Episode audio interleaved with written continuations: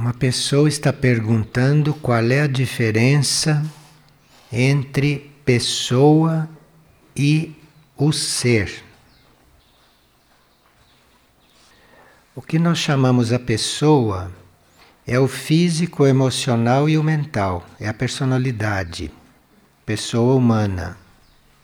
E o que nós chamamos o ser é o indivíduo interno, o indivíduo interno bem unido à sua consciência. Então, o ser é a nossa totalidade, a pessoa é a personalidade. E quais as implicações kármicas, pergunta uma pessoa, de estarmos agindo em desacordo com aquilo que já sabemos, envolvendo outras pessoas e nos deixando levar pelos nossos desejos e instintos.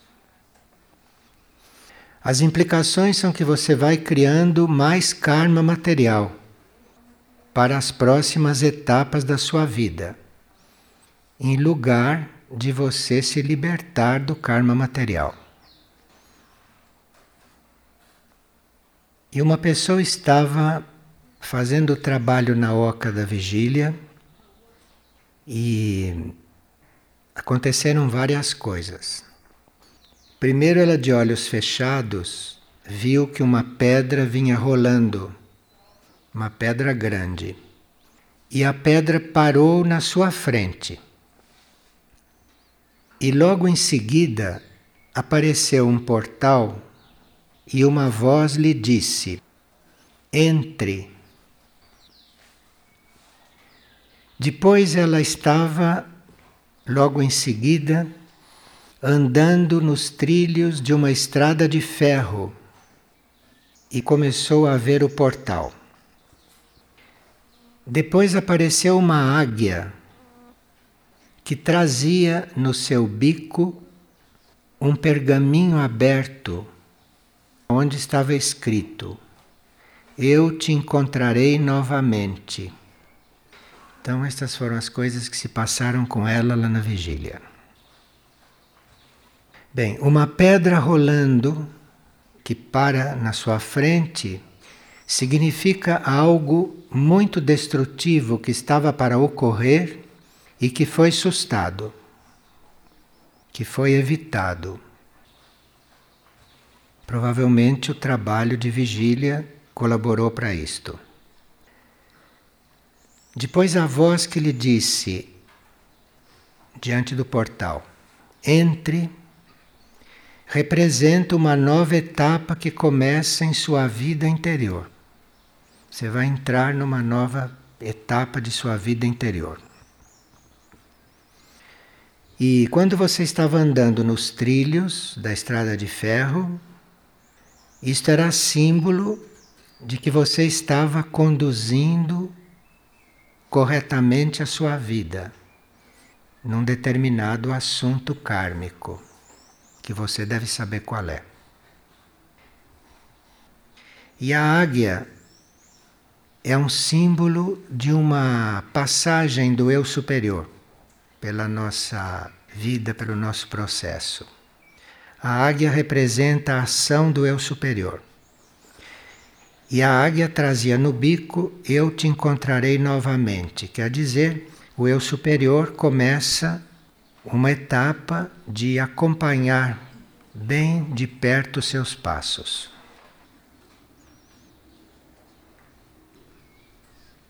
E uma pessoa diz que tem observado com frequência que, por ele estar desenvolvendo o celibato, que isto resulta numa espécie de pressão com relação à sua energia. É que a energia que nós desenvolvemos com celibato, ela deve ser canalizada. Ela deve ser colocada numa vida de serviço à humanidade e ao mundo.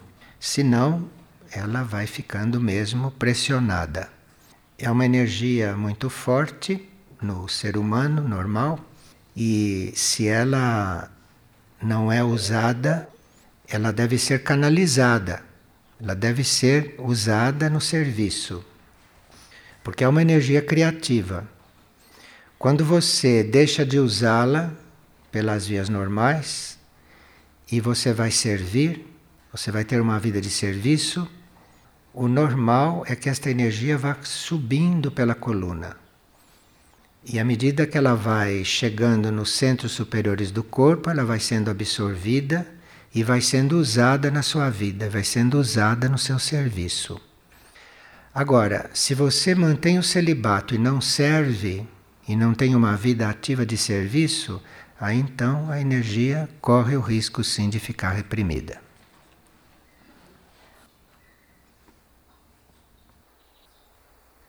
Uma pessoa está voltando ao pensamento do dia 4. É um pensamento de Mabel Collins, que escreveu aquele livro muito simbólico, Luz no Caminho. O pensamento dela diz o seguinte: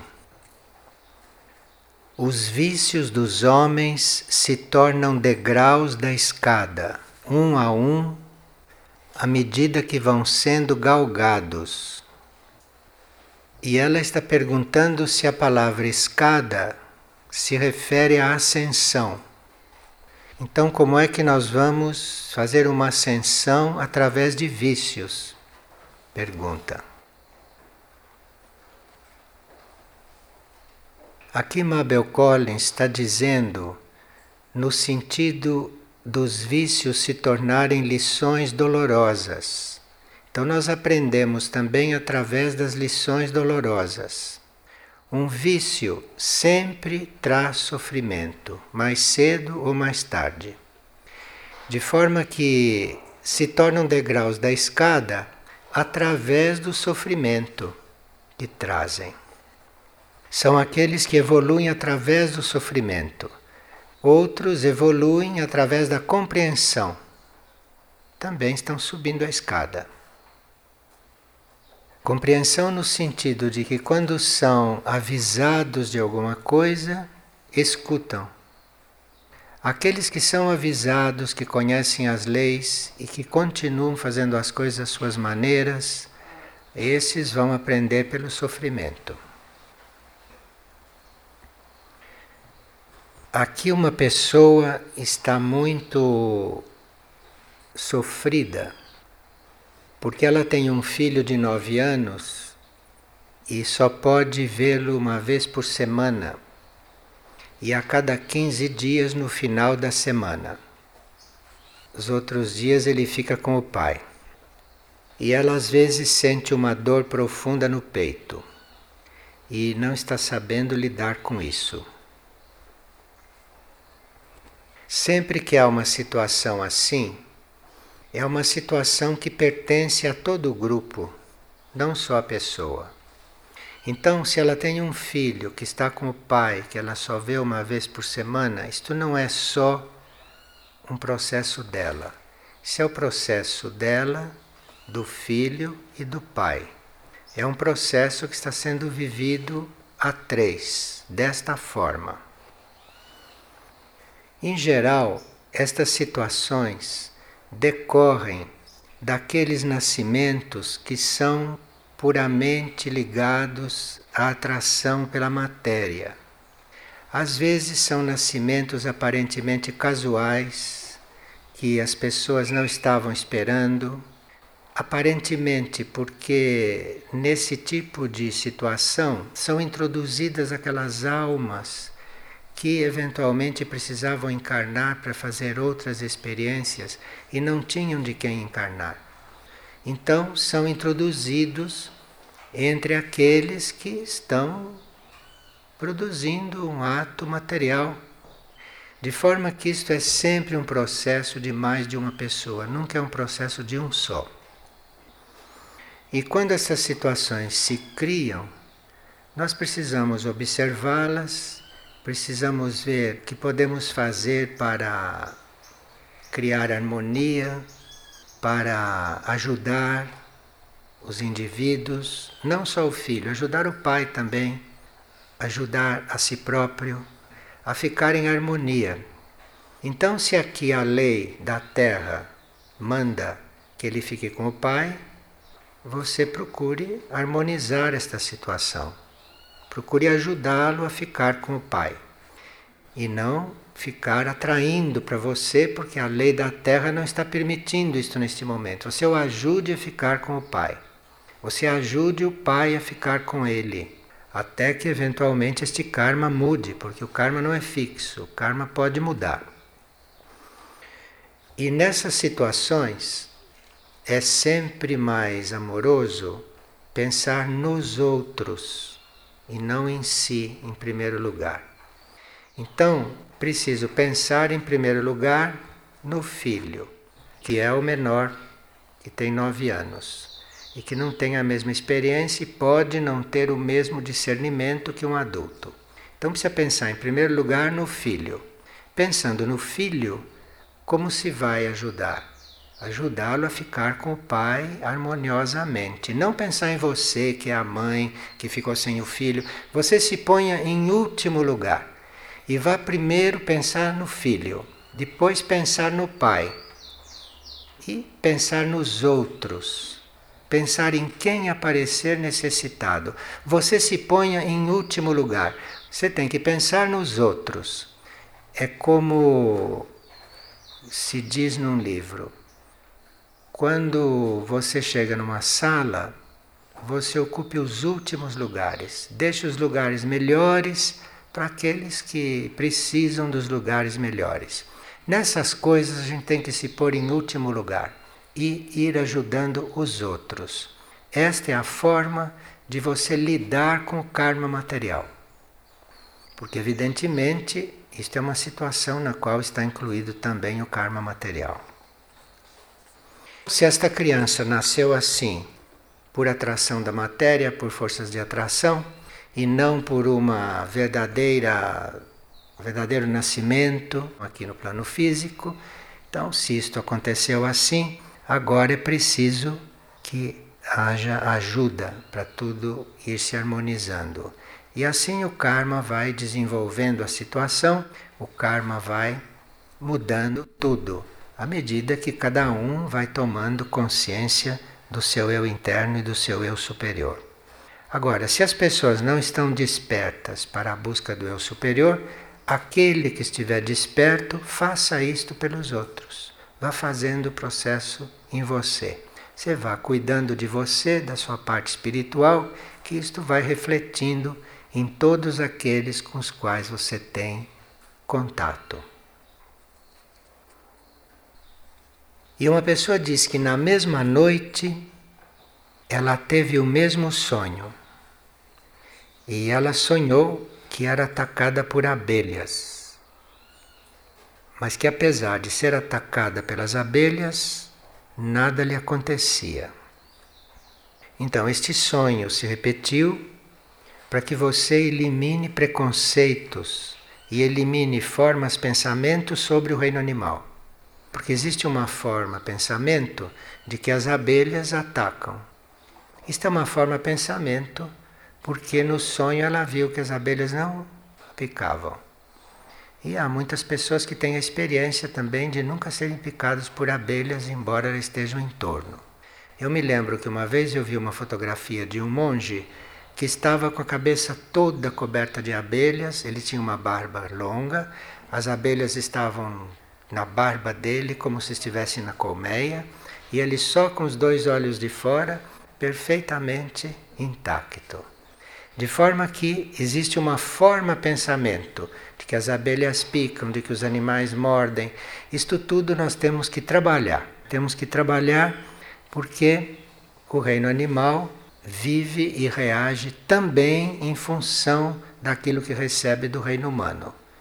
Os animais não estariam no ponto em que estão se o reino humano estivesse mais avançado. Então, enquanto o reino humano está neste ponto, dificilmente o reino animal também vai sair deste ponto. O reino humano está num outro escalão. Então, aquilo que o reino humano for fazendo dentro da lei evolutiva, isto vai refletindo no reino animal. E uma grande parte do reino animal vai acompanhando. De forma que esse sonho se repete para que você trabalhe os seus preconceitos e os seus pensamentos a respeito do reino animal. Uma pessoa está perguntando se é possível trilhar o caminho da elevação espiritual sem ter qualquer religião, crença ou conhecimento dessas técnicas de se contatar o eu superior. Se é possível fazer este caminho da elevação espiritual somente confiando e permitindo viver cada vez mais o amor incondicional, impessoal e universal. Sim, é possível.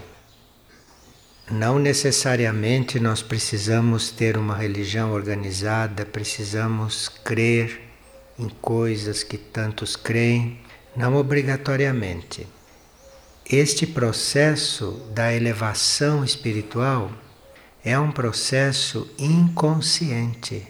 É um processo que acontece no inconsciente e ele é fortalecido ou na maioria dos casos, é conduzido pelo eu superior.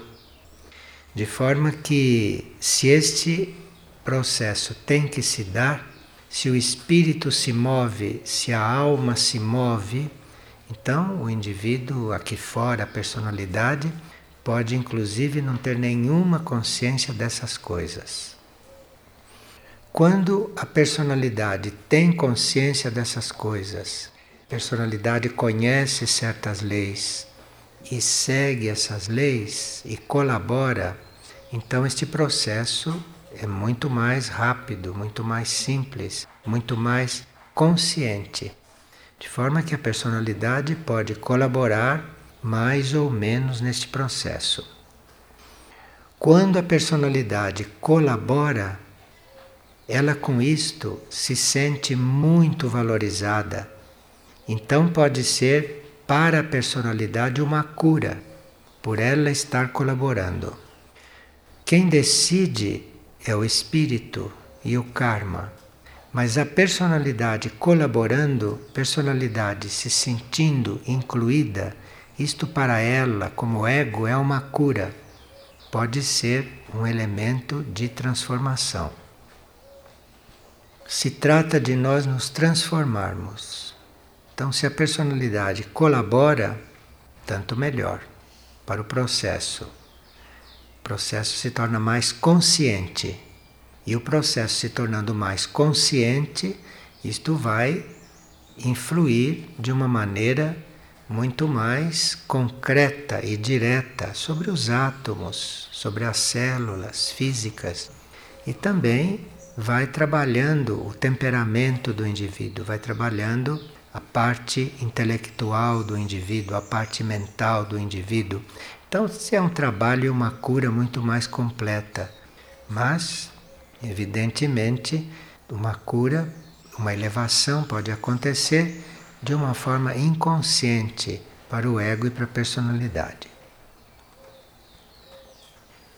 E aqui, uma pessoa está perguntando se é possível haver uma relação entre um homem e uma mulher e que esta relação seja em função da elevação espiritual do caminho, enfim, superior. Esta pessoa pode ler aquele livrinho O Matrimônio Superior, que esse assunto ali está de forma muito ordenada. E é muito bom ela ler aquilo. Agora, existem casos em que dois seres estão casados para um ajudar o outro em algum sentido.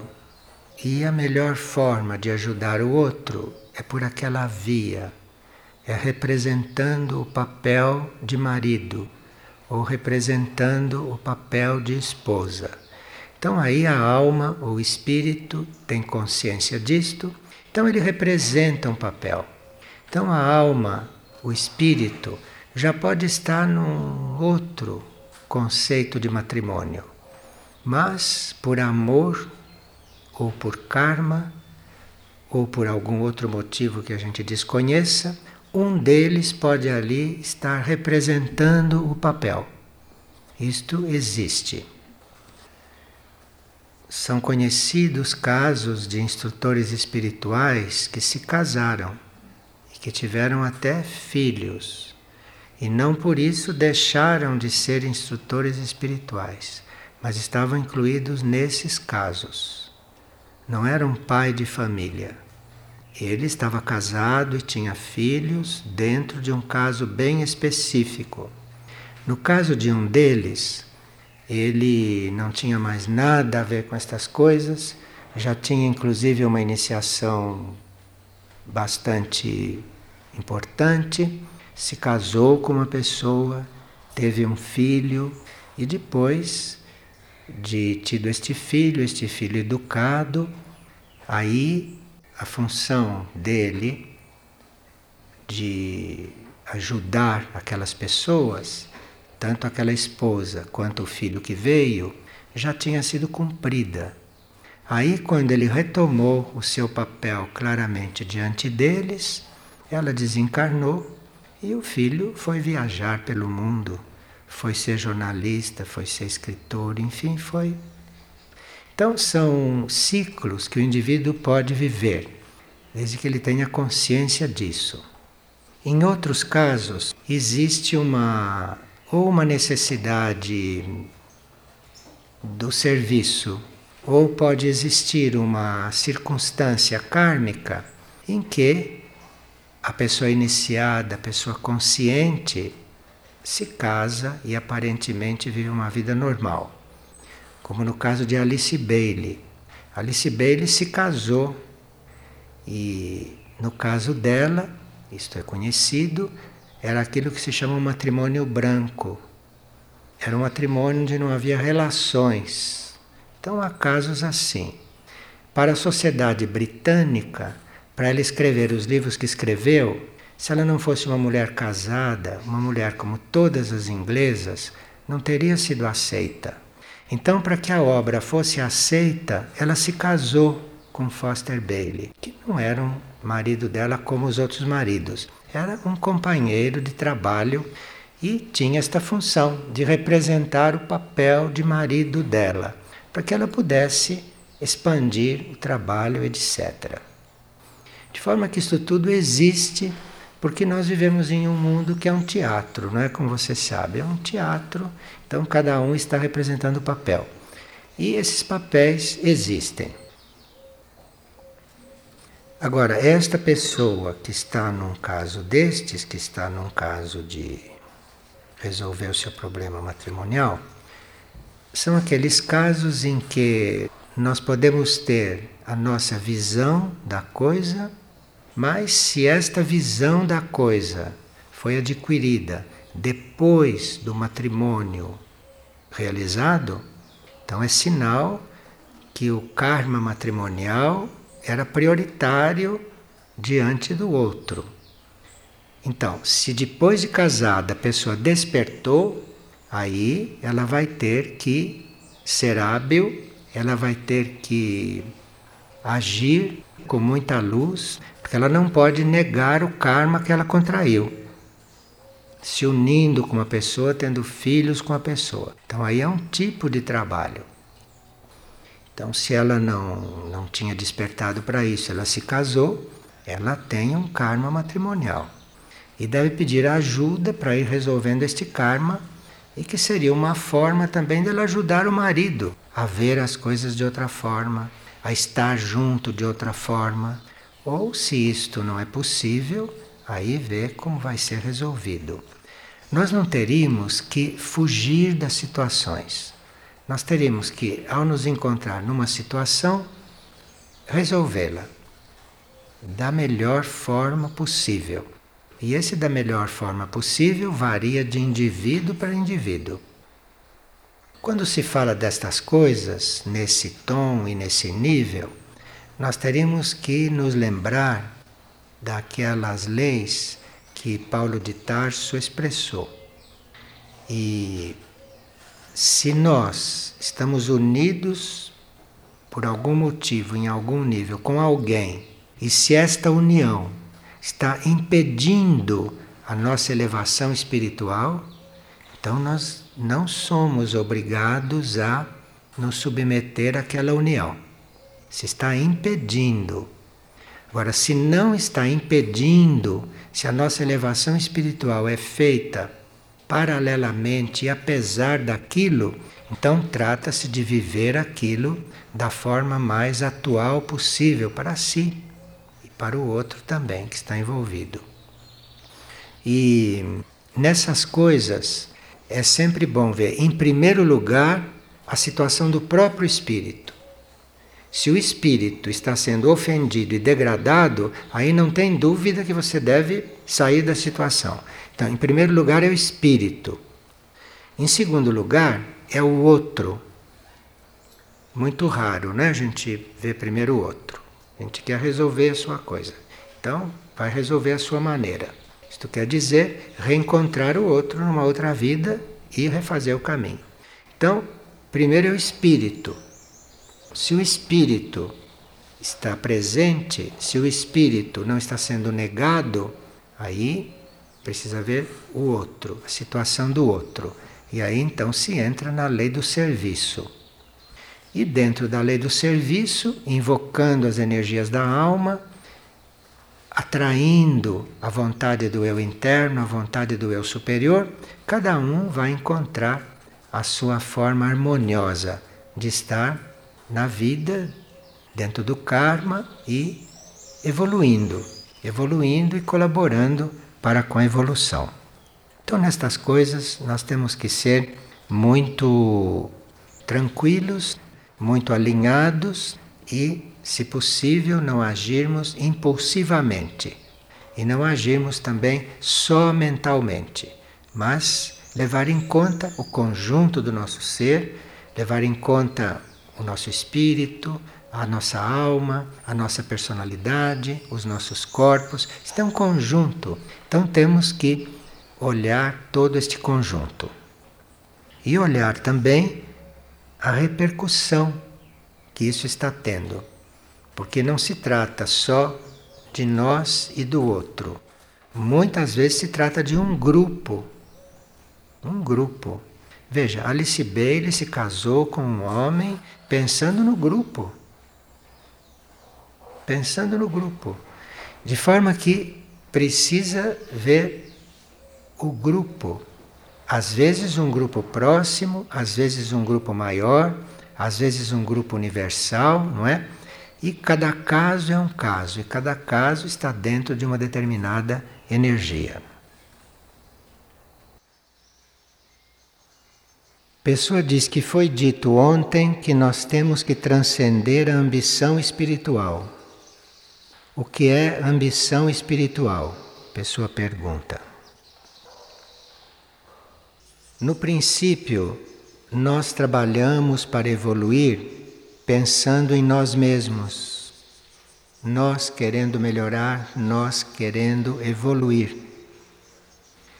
E a uma certa altura, nós vemos que estamos trabalhando para evoluir para o todo, para que o todo evolua. Então, nós nos trabalhamos em benefício do todo, mas isso é um estágio já avançado. E diante desse estágio, quando nós evoluíamos para nós, isto é uma elevação da ambição humana. A uma certa altura, perde-se essa ambição de evoluir para si. E aí é que começa uma evolução maior. Então, ambição espiritual, num certo sentido, são aqueles que evoluem para eles melhorarem. Isto uma definição um pouco mais rigorosa. Mas a uma certa altura nós vemos que não estamos evoluindo para nós, que nós somos parte de um todo e é em função de um todo que nós vamos melhorando, que nós vamos progredindo. Nesse ponto, a evolução é mais rápida.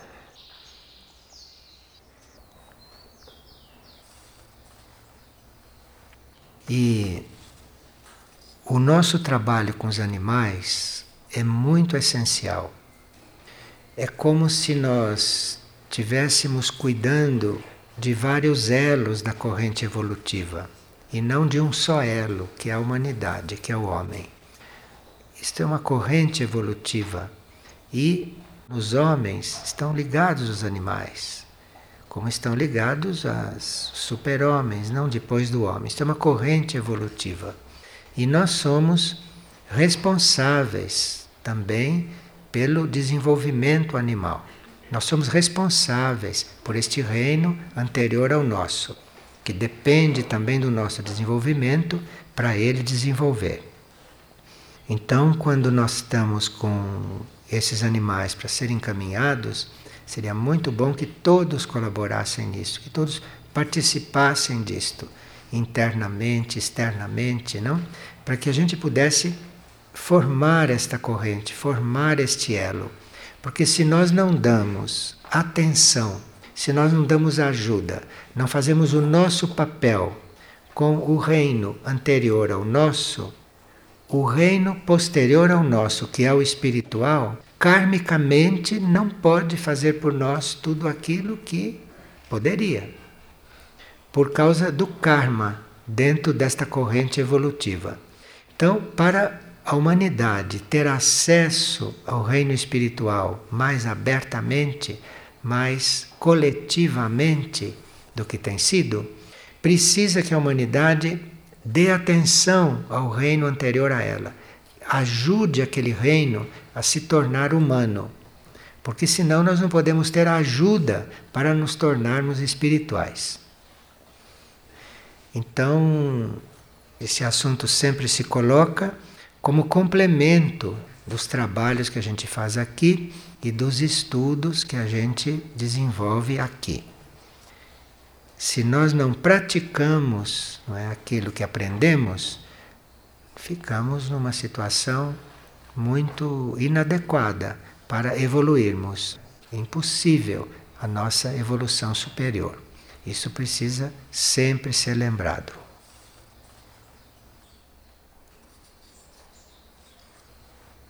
O pensamento de hoje diz o seguinte para a sobrevivência da humanidade, vamos precisar de um modo de pensar substancialmente novo.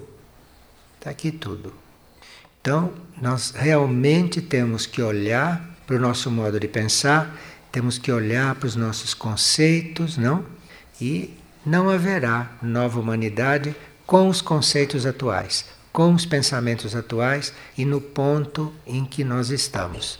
Então aqui precisa realmente um modo de pensar substancialmente novo. E aí as coisas começam a se refletir nos outros corpos, né? além do mental, e começam a se refletir na vida, começam a se refletir no mundo.